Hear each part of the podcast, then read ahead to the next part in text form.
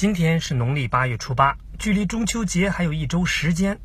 在这个马上就要普天同庆的日子到来前，我突然想问各位一个问题：在这个橘黄蟹肥、秋正浓的季节，你最想吃啥？十有八九会有人说：“当然大闸蟹啦！”大闸蟹呢固然好吃，不过我还是想吃小龙虾。有些人觉得小龙虾是花最少的钱吃到龙虾的机会。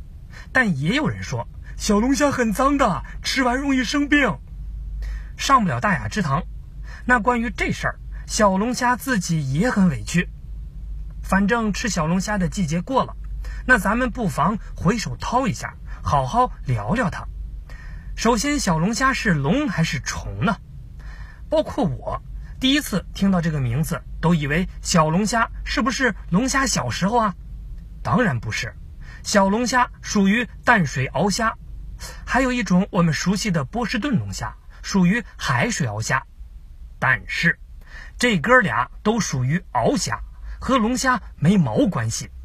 而真正的龙虾指的是澳洲龙虾，和鳌虾最大的区别就是，记住了啊，下次去海鲜市场不要被骗了，那就是澳洲龙虾没有那对大钳子。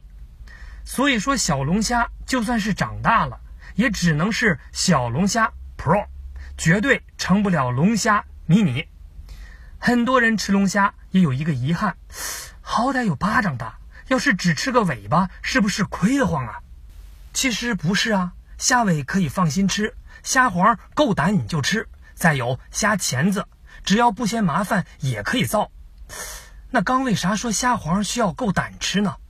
因为小龙虾代谢重金属的时候会经过内脏，再代谢到虾壳上，所以呢，内脏里可能会有残留。不过，如果知道小龙虾成长环境干净，那重金属的问题就不用担心了。那么问题又来了，如果黄是藏在虾头里的，那小龙虾的籽儿是吐出来的吗？哎，小龙虾不要面子的吗？它就是再小也有自己的生殖器官呢，在饭桌上坏了，怎么呢？出事儿了。饭桌上出什么事儿啊？点菜呀，啊，他要吃大龙虾，哦，我想吃小龙虾，他非要吃大龙虾，我非要吃小龙虾。嗯，为了显示我够爷们儿，我跟他吵起来了，你财迷还有脸打架呢？打架，我站起来了，啪一拍桌子，哎呀，旁边好多人呢，嗯，啪一拍桌子，小怎么了？小怎么了？小就不能满足你了吗？还有人会问，会吃不会挑咋整呢？比方说，到底是油焖靠谱还是麻辣带劲儿呢？关于这两种吃法，主要产地黔江和盱眙是不能统一的。其实呢，不用迷信产地，主要得看养殖技术。除了要干净活泼、个头大之外，还要看虾壳的颜色。小龙虾在长大的时候会脱壳，刚脱完壳，颜色呢会比较青色，时间越久，颜色就越老。大家记住，青、红、黑的顺序就 OK 了。再有呢，咱们聊聊小龙虾的那些谣言。第一个，它是基因改造的产物吗？咱们捋捋时间轴，小龙虾是上世纪二三十年代日本人带来中国的，而一九五三年。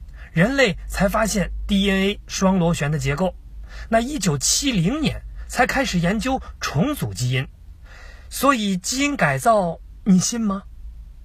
其实大闸蟹和小龙虾就是普通的养殖水产，既不是基因改造产物，也没啥本身生产的毒素。不过最大毛病呢，就是肉少点儿。还有呢，很多人听说小龙虾是臭水沟里捡来的。那咱们说个数字儿，二零一八年中国生产的小龙虾有一百多万吨，什么概念？大概相当于四百亿只，连起来绕地球何止是几十圈儿？臭水沟里捡，不养殖怎么行？那现在养殖方法呢，分这么几种：稻田养虾、池塘养殖、河塘养殖、河蟹池混养，还有反季节大棚。人家小龙虾呢，只是往壳里排毒，生命力比较强，也不代表真的就喜欢住臭水沟啊。话说谁不喜欢干净呢？还有有人说吃了会感染寄生虫，都是生吃小龙虾吗？朋友，不该是大锅咕嘟咕嘟煮的冒泡了再吃吗？有人会问，是不是只有中国人才喜欢吃呢？中国的就是世界的。如果说我们是主公，那助攻的人们也不要小视。话说很久很久之前，小龙虾原产美国南部，本地人呢也就是当个零食，吃的不多，所以呢价格很便宜。后来打北边来了一群流浪的阿卡迪亚人，阿卡迪亚人是大航海以后在加拿大的法国殖民者。后来被英国人抢了地盘，只好南迁，没什么钱吃饭，就开始流行吃小龙虾。后来，小龙虾经过日本传到中国沿海，等到了改革开放时候的中国，内地人到了沿海工作，也带来各地的口味儿，尤其是来自湖南、四川等地的老乡。于是呢，花式辣味做法就诞生了。而真正成为夜市霸主，搭上的还是体育的顺风车。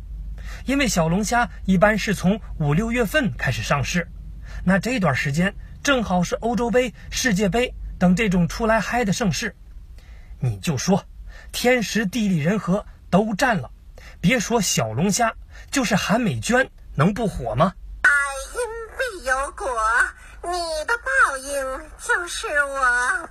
到这儿呢，大家应该都明白了，很多外国人也是吃小龙虾的，比如说美国翘臀。他们的卡真小龙虾味道类似新奥尔良，再有北欧王室的黑皮小龙虾，先用香料煮，再用啤酒泡，还有日本的小龙虾汤，这个可是天皇登基时候的国宴菜，据说还是跟着法国大厨学的。所以小龙虾可不仅仅只存在于苍蝇馆子、路边摊儿，大雅之堂也是有一席之地的。好了，说到啊，不如做到。我馋了，有约的吗？